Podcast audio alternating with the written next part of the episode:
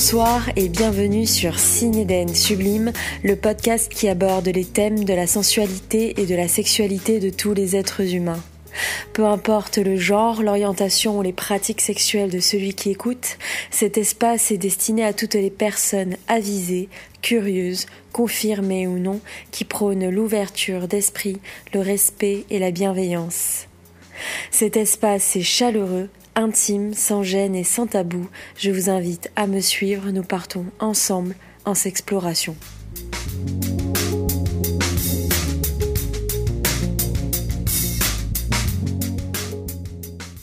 Nous allons parler d'une orientation sexuelle peu connue ou dont on parle très peu, la sexualité.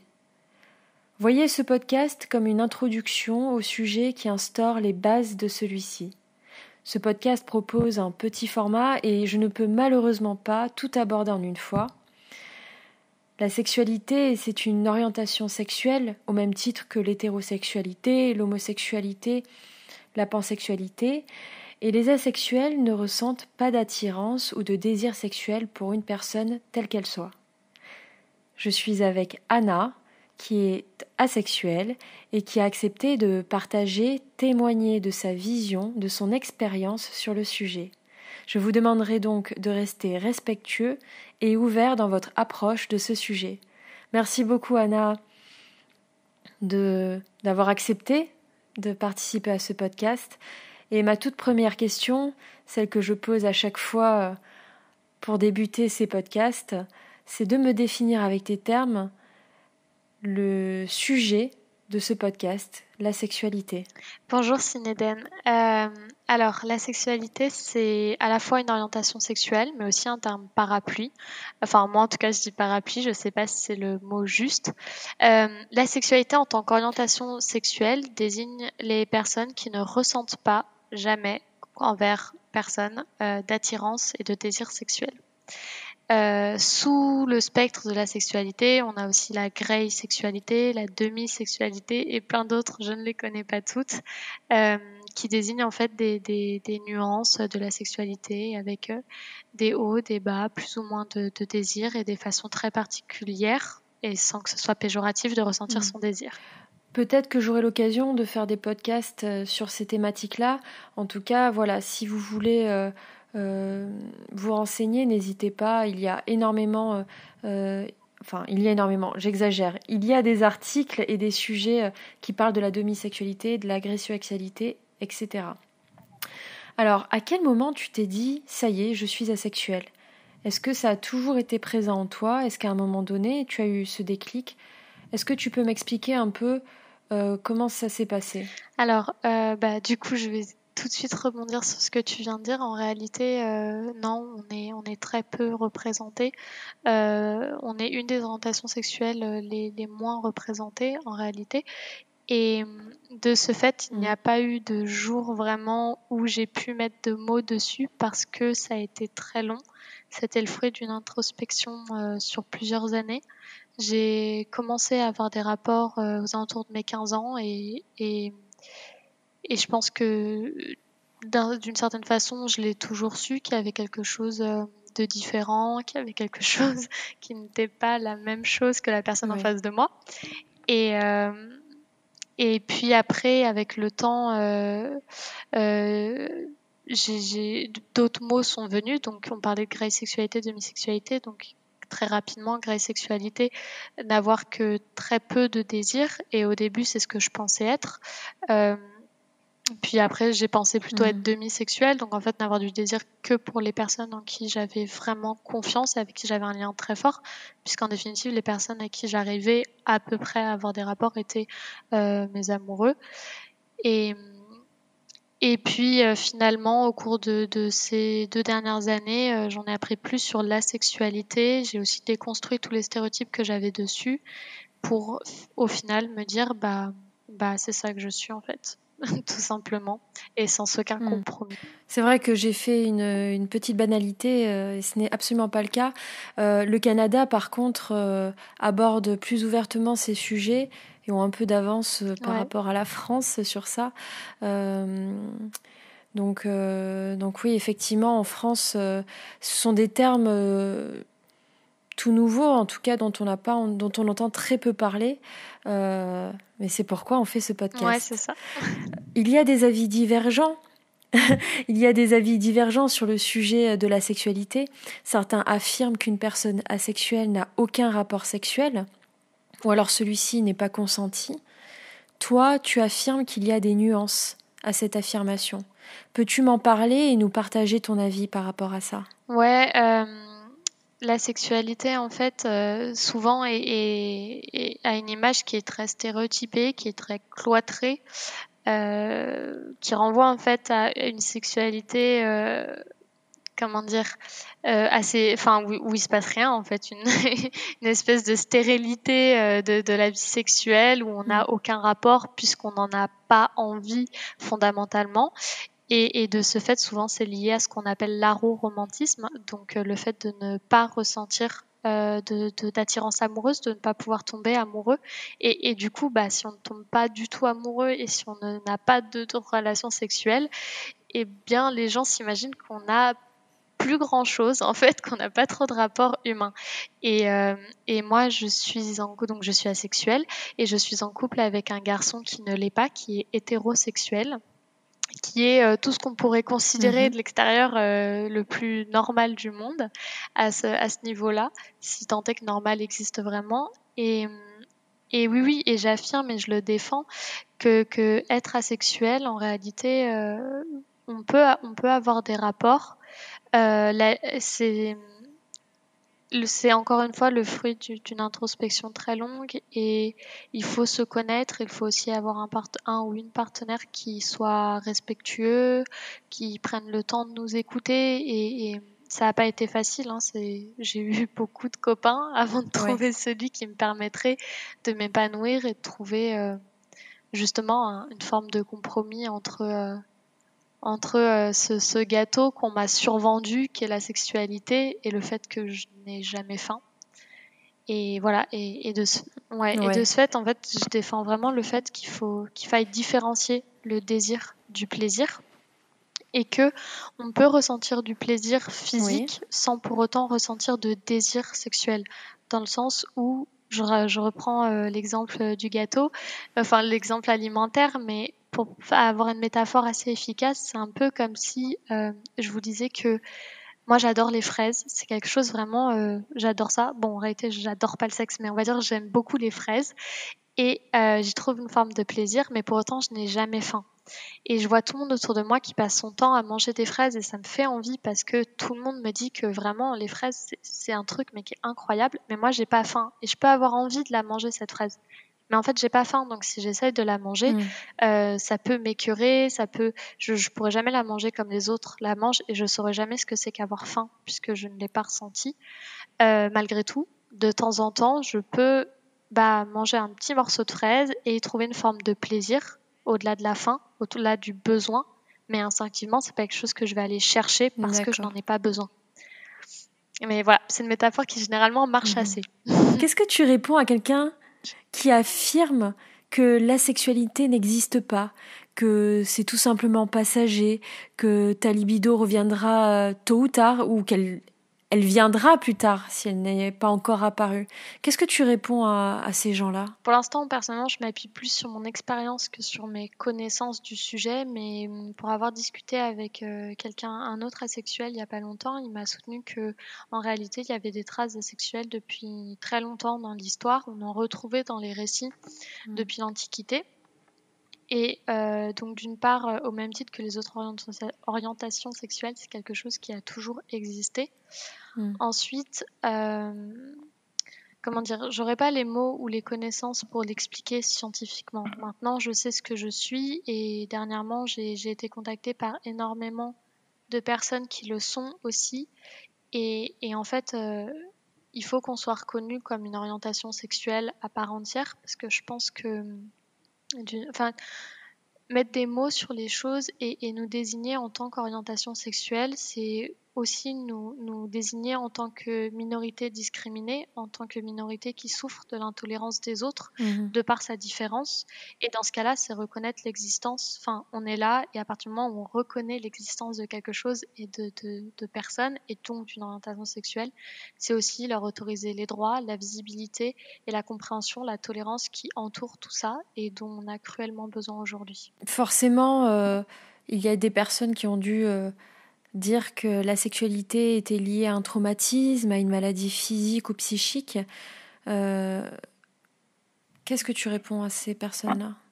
Ouais, c'est quelque chose qui revient très souvent. Même. Généralement, ça va de pair avec le euh, mais t'es sûr que t'as toujours pas trouvé euh, le bon? Bien sûr. Première phrase, t'es sûr que t'as toujours pas trouvé le bon? Et deuxième phrase, euh, ah, mais tu dois avoir un traumatisme. Alors, euh, il y a plusieurs choses. C'est que si je prends mon expérience personnelle, dans mon adolescence, en, en, vivant en fait euh, toute euh, cette pression qu'on a en tant qu'adolescent, du premier qui va coucher, de celui qui en a fait le plus, etc.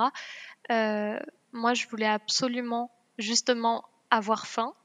Et, pour avoir faim, en fait, je me suis dit qu'il fallait que je trouve le bon. Et du coup, euh, j'ai eu énormément d'amoureux et, et, ça rendait tout le monde dingue parce que vraiment, j'en changeais toutes les deux semaines. Et, et j'étais avec des, des, garçons extrêmement différents, avec des filles aussi extrêmement différentes. Mmh. Et dans tout ça, il n'y a pas une seule fois où, euh, où, euh, où, je me suis retrouvée dans beaucoup de lits différents. Et il n'y a pas une seule fois où je me suis dit, euh, waouh, j'ai envie de lui, j'ai envie d'elle, j'ai envie qu'il se passe quelque chose vraiment. Pas du tout. J'aurais plutôt préféré jouer aux cartes ou faire un petit massage, ça aurait été plus sympa. Ouais. Et euh, euh, donc ça déjà d'une part pour la question de le bon, la bonne, et ensuite par rapport au traumatisme, en fait, euh, personnellement, je sais que ça a toujours été là, alors même que je ne connaissais rien à la sexualité, que j'étais une jeune fille euh, saine qui, qui n'attendait que de s'ouvrir et de bouffer des putains de fraises, mais quand on est asexuel, en fait, pour, pour, en parler rapidement, c'est juste que on va, comme on comprend pas forcément ce qui ne va pas et qu'on n'a aucun modèle qui nous dise, bah, t'inquiète pas, c'est pas grave, t'as pas besoin d'avoir envie, t'as, enfin, juste, enfin, on, on s'en fout de ce que t'es tant que t'es heureux et t'as pas besoin de faire l'amour pour être heureux. Euh, on a envie de, toujours, je reviens à la fraise, de, la, de goûter la fraise et du coup, on a envie de connaître, de savoir ce qu'est le sexe et pourquoi ça, ça a l'air de donner autant de plaisir. Ouais. Et du coup, en fait, on se dit que ça se trouve, tout le monde a un petit peu peur la première fois, personne n'en a vraiment envie. On se dit, bah, il faut que je saute à l'eau, il faut que je me force un peu, c'est peut-être comme ça que ça fonctionne. Bon, en tout cas, c'est vraiment ce que je me suis dit, même si ça paraît con avec le recul, bah, à 14 ans, c'est ce que je me suis dit. Mhm. Ce qui fait qu'on finit par avoir des, des rapports qui, qui, en fait, ne sont pas des, des rapports euh, consentis. Et, et, et moi, j'ai presque l'impression d'avoir consenti à mes propres abus sexuels, en fait, parce que, euh, bon, d'une part, la personne en face de moi voyait bien que j'étais pas hyper, hyper à fond dans ce qui se passait. Donc, il a sa part de responsabilité. Mais d'une autre, je me dis que j'ai assisté ça, en fait. Je me suis plusieurs fois, tout au long de mon adolescence, je me suis vue euh, faire l'amour sans en avoir envie. Je me suis poussée à le faire. Je vais essayer de me prouver des choses à moi-même. Et là, par contre, se créent les traumatismes. Que ce soit physique ou psychologique, là, on en vient à se faire beaucoup de mal. Et en plus, à s'enfermer parce que bah, ces rapports sexuels ne sont absolument pas voulus. Donc, au final, dans notre tête, dans notre corps, euh, c'est le seul exemple qu'on a de, de, de, la vie sexuelle Mm. et, et, forcément bah, ça n'apporte strictement rien de bon et là en effet on peut parler de trauma aujourd'hui tu es avec un, un partenaire qui accepte euh, totalement ton, ton orientation sexuelle comment s'est passé tes précédentes relations par rapport à, à tout ça et celles d'aujourd'hui comment tes partenaires vivent ton orientation sexuelle? Euh, alors, c'est là vraiment, c'est, je suis avec mon copain actuel depuis deux ans et demi. Et avant lui, je ne le, je, je savais pas forcément, j'aurais pas pu mettre de mots dessus et donc euh, eux non plus ne le savaient pas. -hmm. Mais, mais plutôt comment est-ce qu'ils vivaient, ouais, ma réticence, ma gêne euh, à avoir des rapports, le fait que, que clairement j'avais pas le même désir qu'eux. Euh, ça dépend vraiment des, des, personnes que que j'ai eu et que, en face de moi et des gens que j'ai aimés. Certains ont, ont, été extrêmement oppressants, euh, n'ont pas compris. D'autres on fait preuve de plus de patience, de compréhension, mais, mais en fait, ça ça suffisait pas parce que c'est pas de ça dont j'avais besoin. J'avais d'abord besoin de, de, de savoir ce que j'étais et de, de prendre en maturité, je pense, pour, pour comprendre ce dont j'avais envie. Mais en étant jeune, en fait, euh, moi je sais que, en fait, j'ai essayé d'avoir des rapports parce qu'on est souvent sous pression. On a l'impression, enfin, l'autre nous dit, mais si t'as pas envie, c'est que tu m'aimes pas, c'est que tu ne me trouves pas beau, c'est que, euh, c'est qu'il y a quelque chose qui cloche. Euh, peut-être que t'aimes les filles, peut-être que machin. Enfin, plein de questions qui, en fait, font que on est coupable de, de, de ne pas ressentir de désir. Ouais. Et, et on rend l'autre malheureux. En plus, on a l'impression de leur faire du mal. Et, et c'est ce qui pousse souvent à se forcer, à simuler, à se dire bah je vais faire ça pour lui, j'ai juste à serrer les dents. Et, et même ça, et j'ai du mal à me dire que je l'ai fait. Mais en fait, si, plusieurs fois, j'ai, j'ai, eu des rapports où euh, je me disais bah si c'est ce qu'il faut que je fasse pour qu'il se sente aimé, pour que je le garde auprès de moi, bah let's go quoi, c'est l'affaire de 15 minutes, sauf que 15 minutes euh, ça devient 30 et ça devient 30 toutes les semaines donc c'est hmm. très dur et et après, bah, bon, après, euh, je pense que je suis pas la seule, mais du coup, euh, pour euh, le corps, en fait, enfin, moi, mon corps, pour se protéger, a, a, développé un système qui fait que dès que je me retrouvais dans une situation où je sentais que la tension sexuelle montait chez l'autre, je me mettais à faire une crise d'angoisse d'office. D'accord. Crise d'angoisse où j'avais du mal à respirer, où je bougeais, où, où je, j'avais, je, j'étais presque violente avec moi-même et des choses assez dures. Et généralement, ça, ça refroidissait l'atmosphère. Ça marchait pas mal. Hmm. Donc bon, mais, euh, mais c'était dur quoi, parce qu'en plus, euh, ça rajoute euh, enfin encore plus de culpabilité, donc c'est une espèce de cercle vicieux. Et c'est vraiment là, dernièrement, que j'ai rencontré mon, mon, copain et, et je sais pas, c'est la première fois que j'ai été dans ses bras. En fait, quand on s'est rencontrés, sans trop m'épancher sur ma vie, mais quand on s'est rencontrés, j'étais en train de me séparer de mon copain précédent et, et je me sentais extrêmement mal. Et, il m'a dit, bah écoute, euh, moi je veux pas que tu te sentes mal. Euh, si tu veux, tu peux venir chez moi, mais euh, il se passera rien du tout. Je te dis pas ça pour qu'on couche ensemble ou quoi. C'est vraiment juste pour pas que tu sois toute seule. Et on se connaissait même pas vraiment. En fait, on était collègues de travail et, j'y suis allée parce que dans mon cerveau asexuel, en fait, de toute façon, le, désir, ça n'existe pas, donc je crains pas grand-chose. Et j'y suis allée, et en fait, il s'est rien passé, et il a même pas cherché à m'embrasser, il a pas posé une seule main sur moi. Et puis ça s'est passé une fois, deux fois sans qu'il se passe rien. Et, un matin, je l'ai embrassé et, et, je me suis sentie tout de suite hyper bien avec lui. Et, et aujourd'hui, euh, ça a pris du temps. On a trouvé un juste milieu dans notre sexualité où lui trouve son bonheur, je, l'aide mm. et, je trouve aussi du plaisir à, à, avoir des rapports avec lui parce que parce que en fait euh, ouais je passe un moment sympa parce que on est heureux ensemble parce qu'on partage quelque chose, parce que j'aime caresser sa peau, j'aime son odeur, j'aime euh, lui donner du plaisir et, parfois j'aime aussi qu'il m'en donne. Euh, hmm. Mais ça n'a rien de. C'est pas du désir, encore une fois. C'est pas. Euh, je tiens à insister là-dessus parce que ça, ça, ça met un peu la confusion chez les gens. Mais euh, je ressens pas ce besoin instinctif, encore une fois. Il n'y a pas d'appétit, il n'y a pas de, de, En fait, quand, quand je fais l'amour, Mm. si je peux parler vraiment de choses personnelles, quand je le fais, j'ai pas. Euh, ça peut s'arrêter comme ça a commencé, ça me dérange pas. En fait, il n'y a pas cet élan, euh, ce truc qui me paraît, moi, de l'extérieur, presque animal dans, dans le désir sexuel, euh, qui a l'air de prendre le dessus sur les gens, et ça a l'air génial, hein, mais mm. qui a l'air vraiment de tout d'un coup d'envelopper la conscience de la personne et de la pousser vers l'acte sexuel. Moi, je ressens pas ça. C'est juste, c'est comme vraiment s'il me dit, ah, tu, veux que je te fasse un massage? Ok, cool. Super. C'est ça, quoi. Ouais. Bah, en tout cas, tu as trouvé un équilibre euh, aujourd'hui euh, qui a l'air euh, de vous convenir. C'est vrai que je, peux comprendre aussi que que les gens se posent des questions, parce c'est tellement paradoxal le, de parler de le plaisir, le désir, l'acte sexuel en lui-même, etc. L'amour, les, les, sentiments, tout, est, c'est comme si tout était dans un shaker et que euh, fallait absolument dissocier chaque chose, etc. Sauf que parfois, enfin, les choses sont un peu plus complexes et fines que ça. Mais euh, ouais.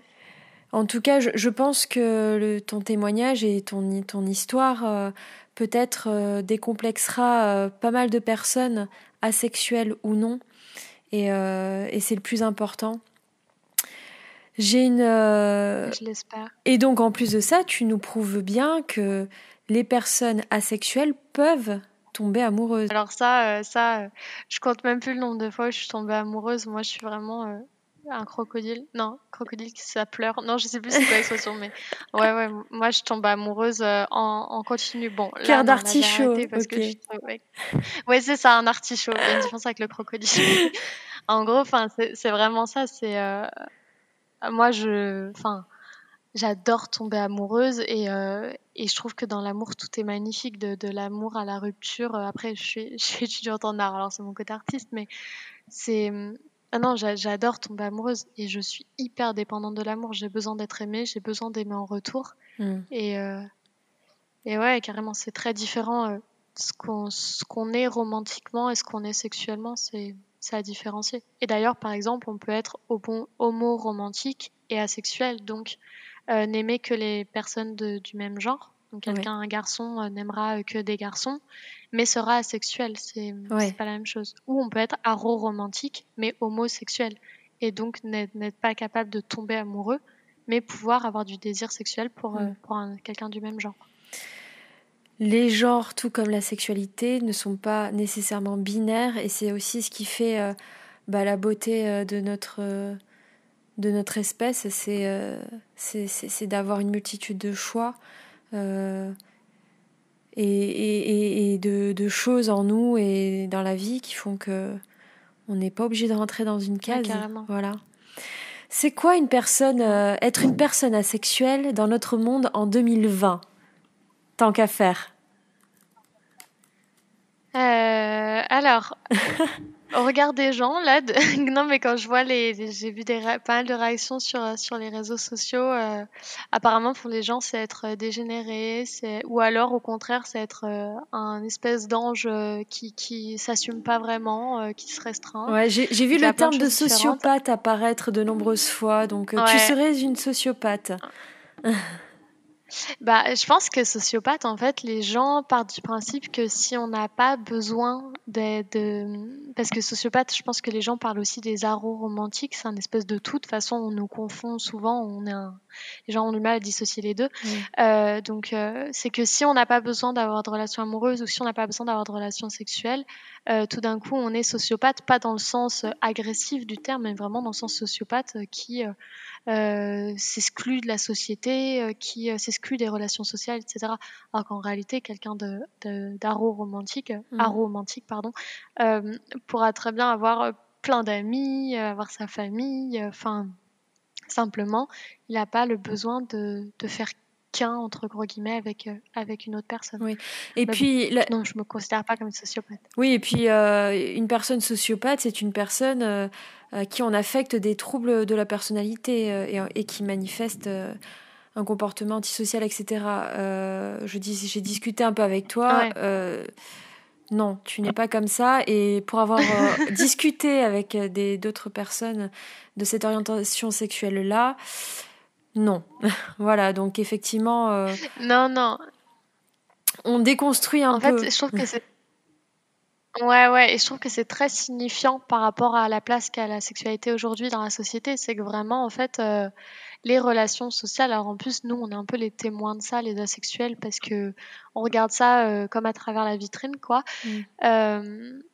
Euh, en fait, c'est vraiment comme si la sexualité, en définitive, était quand même régissait un peu notre société et elle est au cœur d'énormément de, choses, du marketing à l'art, en passant par, mais tout, tout la hiérarchie sociale. Et en fait et ouais, ouais, c'est assez surprenant. Et du coup, de ce fait, quand on n'a pas envie d'avoir de relations sexuelles, on s'exclut de la société et on devient une espèce de marginal euh, qui, euh, qui, euh, qui essaye de, qui se considère comme supérieur aux animaux que sont les humains. Hmm. Certaines, euh, certains raccourcis sont faits sur les personnes asexuelles. Est-ce que tu peux me donner des exemples et les déconstruire? C'est ce qu'on vient de faire, mais est-ce que tu as d'autres euh, choses en tête qui te viennent? Euh, il, y a, il y a quelques jours, il y a une vidéo qui a été diffusée où tu parles de la où tu témoignes et tu communiques sur la sexualité, cette orientation sexuelle avec d'autres personnes. Et, euh, voilà, tu as eu, j'imagine, certains messages pas très sympathiques euh, avec des stéréotypes, des idées, etc. Si, là, tu as l'opportunité de les déconstruire. Vas-y. Bon, alors je pense que déjà d'une grande part, il y avait euh, la question euh, ouais, d'être asexuel, mais d'avoir des rapports sexuels. Donc j'espère que c'est un petit peu plus clair. Euh, ensuite, il y avait des choses, mais ça concernait plus la, la, la, la communauté LGBTQIA+, j'ai l'impression que les gens euh, comprennent pas forcément pourquoi est-ce qu'on ressent le besoin de se coller à nous-mêmes des étiquettes, mm. en, en, définitive presque de se marginaliser nous-mêmes, et que euh, dans la, la, tête de certaines personnes, en réalité, tout va très bien, mm. et, et, notamment de certaines personnes qui me sont très proches, euh, dont j'ai eu euh, les avis euh, vraiment récemment. Mm. en fait, ils comprennent pas pourquoi on a besoin d'en parler. Parce qu'après tout, une vie sans sexe, c'est une vie plutôt euh, reposante, euh, c'est une vie où on n'a pas à se prendre la tête. Euh, puis c'est le cas de, de, plein de femmes, après tout, de ce qu'on m'a dit. Mm. Mais en réalité, non, c'est hyper important, justement, je pense, de mettre des mots sur les choses. De... Parce que mettre des mots et créer des groupes, c'est aussi se sentir moins seul dans sa différence. Différence par rapport à ce qui est aujourd'hui la norme, soit l'hétérosexualité.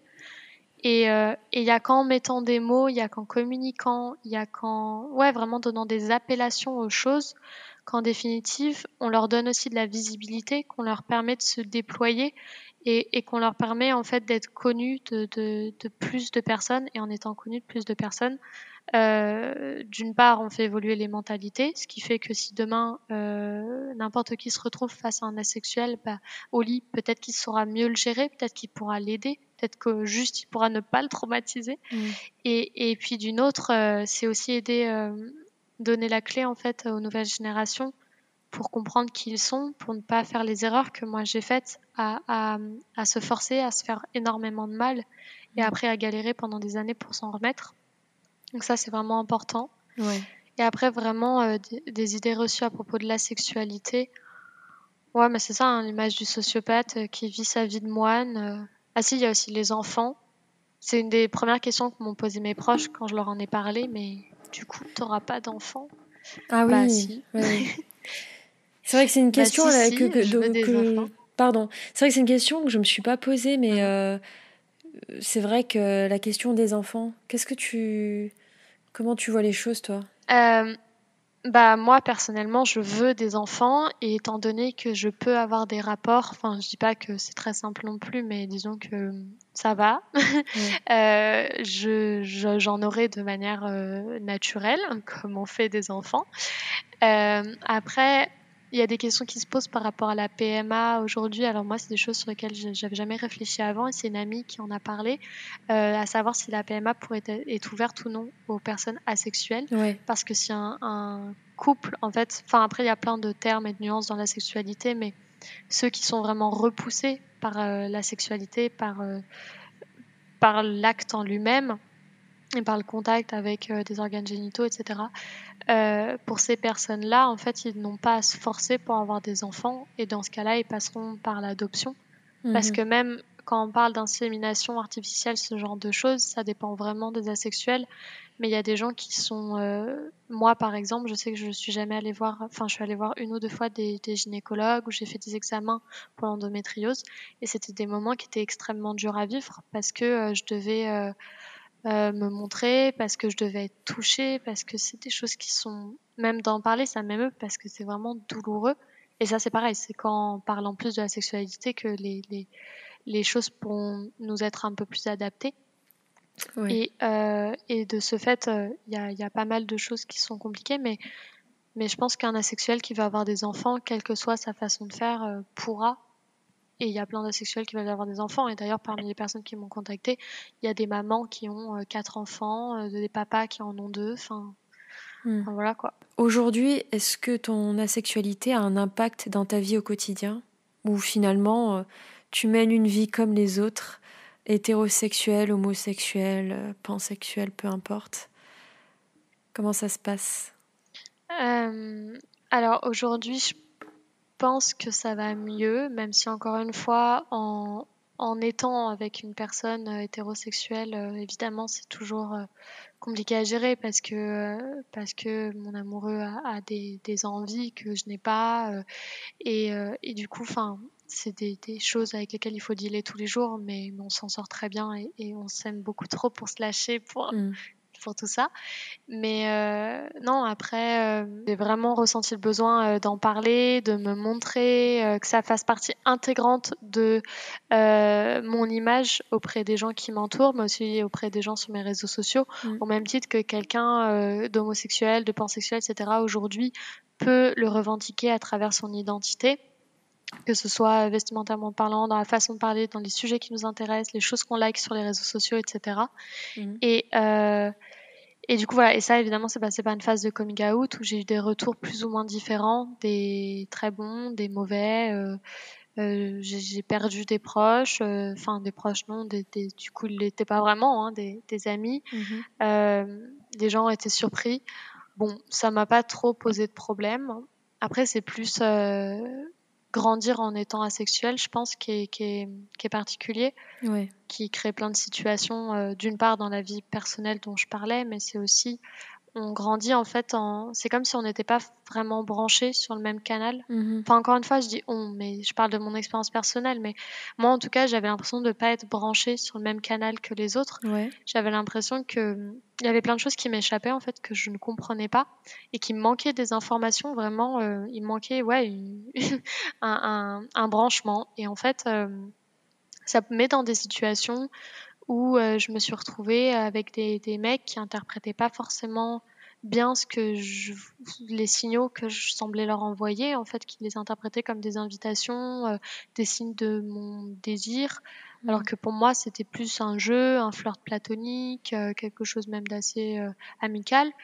Et, et, ça m'a mis dans une situation où euh, des amis ont cru que je draguais lourdement leur mec, ou euh, ou euh, des, des, je me suis retrouvée avec des, des, des, potes qui essayaient de me pécho alors qu'ils étaient en couple, enfin pécho, qui essayaient de m'embrasser alors qu'ils étaient en couple avec mes copines, ou, ou c'était leur crush ou leurs ex, enfin plein de situations qui ont fait que les gens m'ont énormément jugée.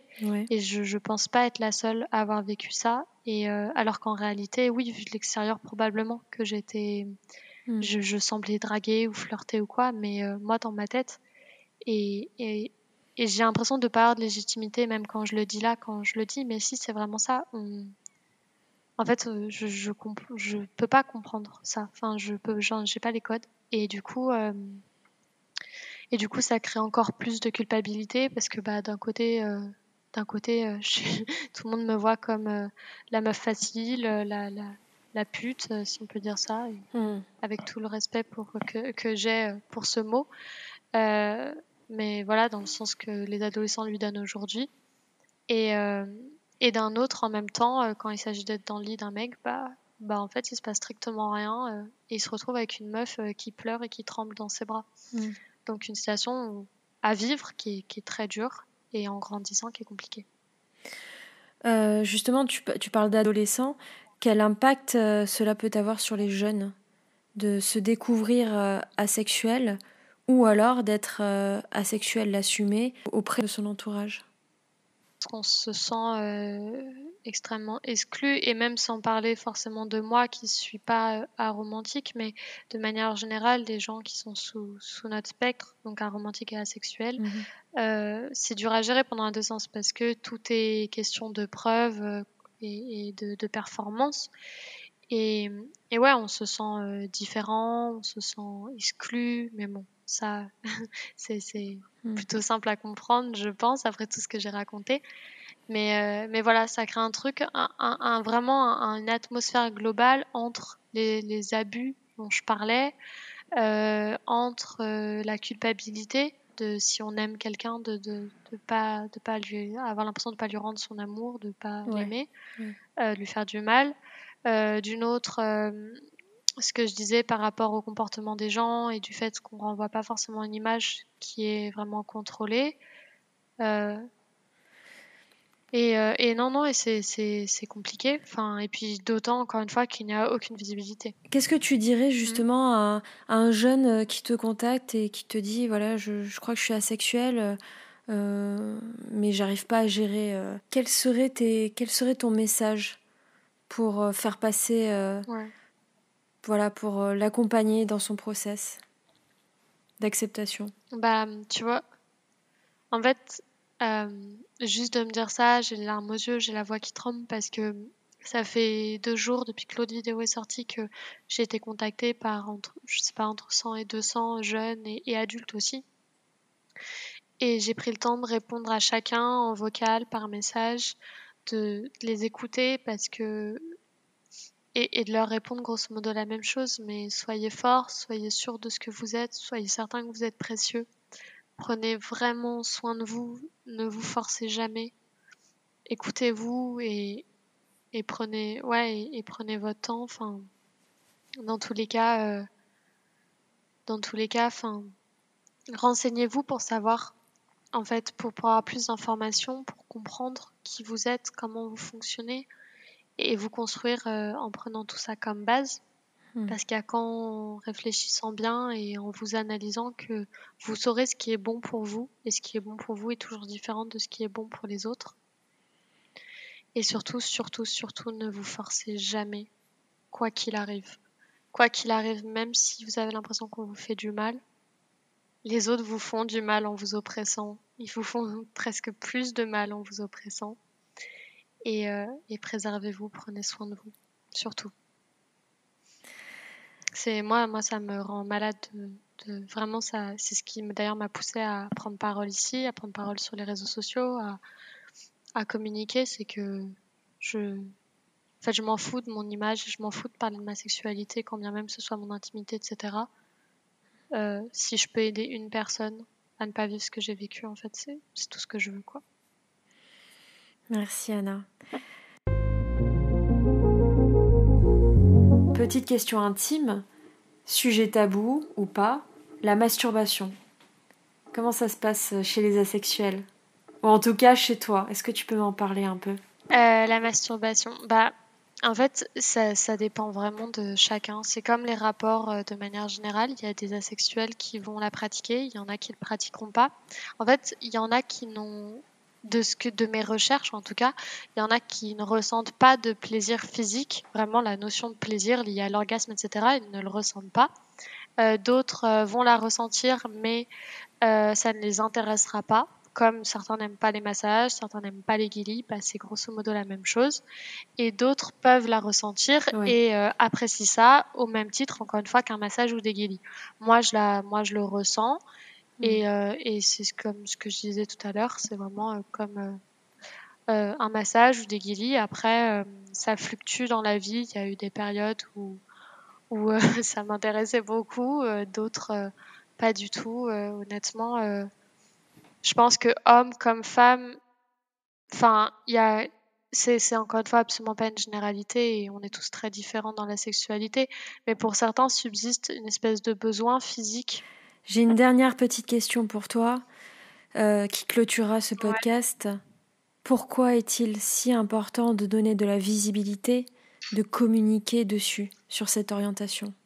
Comme je le disais, je pense que la communication, en fait, permet de, mieux comprendre, permet, alors permet d'une part déjà pour les gens qui ne le sont pas, de leur donner les outils pour euh, la, si au cas où un jour ils rencontrent quelqu'un d'asexuel, s'ils se retrouvent avec un partenaire asexuel, ça leur permettra de ne pas le blesser ou, et au mieux de le comprendre et de mm. l'aider.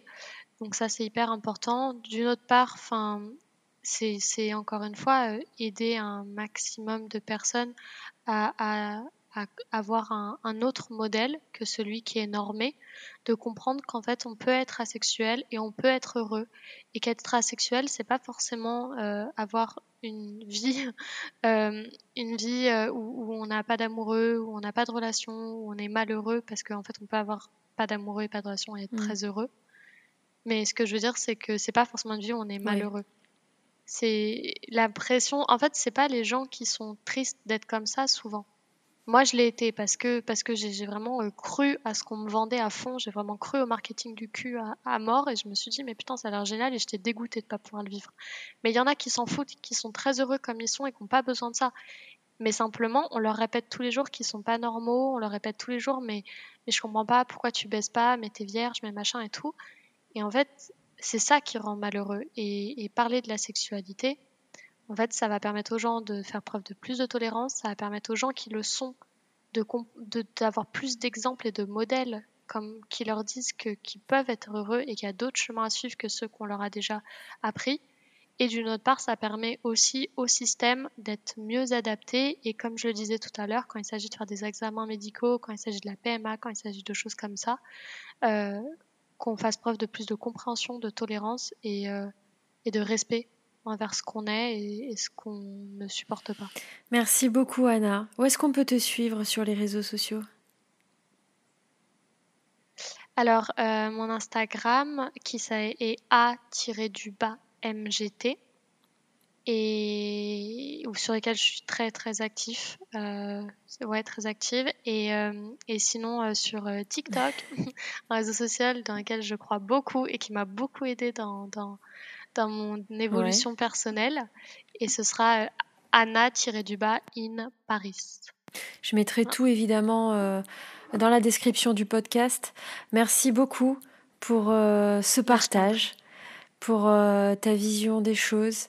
merci à tous. N'hésitez pas à liker, commenter, partager et réécouter ce podcast pour faire grandir et évoluer le projet Cinéden Sublime et évidemment donner une belle visibilité à cette orientation sexuelle qu'est la sexualité. Merci beaucoup et à très bientôt.